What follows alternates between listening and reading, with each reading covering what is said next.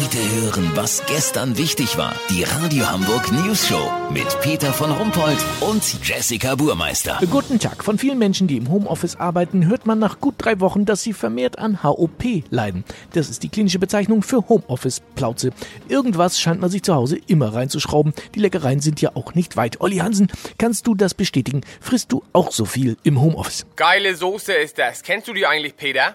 Was für eine Soße? Na, diese Hot Chili Soße mit der fliegenden Ente drauf. Steht oft beim Vietnamesen rum. Hab ich mir im Asialaden gezogen. Richtig geil. Kannst du auch fast alles rüber machen, weißt wie ich mein? Ja, ich entnehme deinen Ausführungen, dass du schon isst.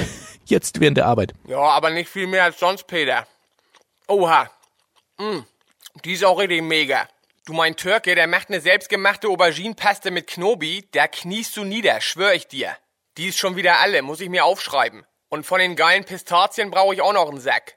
Du, ich mache mir heute Mittag eine Elchkeule. Hab ich bei Chefkoch ein geiles Rezept gesehen. Die wird mit Senf eingerieben. Hol ich mir beim Schlecki raus. Die hatten auch so sensationelle Lammlachse für zwischendurch. Ja, also bei dir dreht sich offenbar im Homeoffice doch einiges äh, ums Essen. Warte mal, Peter, die Elchkeule muss regelmäßig mit dem Sud übergossen werden, sonst wird die trocken. Bin gleich wieder da, okay? Aber Olli, ehrlich, wir sind hier live auf Sendung. Äh, naja, Jessie ist ja auch noch von zu Hause zugeschaltet. Jessie, hast du mitgekriegt, dass Olli nur am Fressen ist? Oh, Peter, ich kann grad nicht. Mir sind die Kurznachrichten in die Carbonara-Soße gefallen.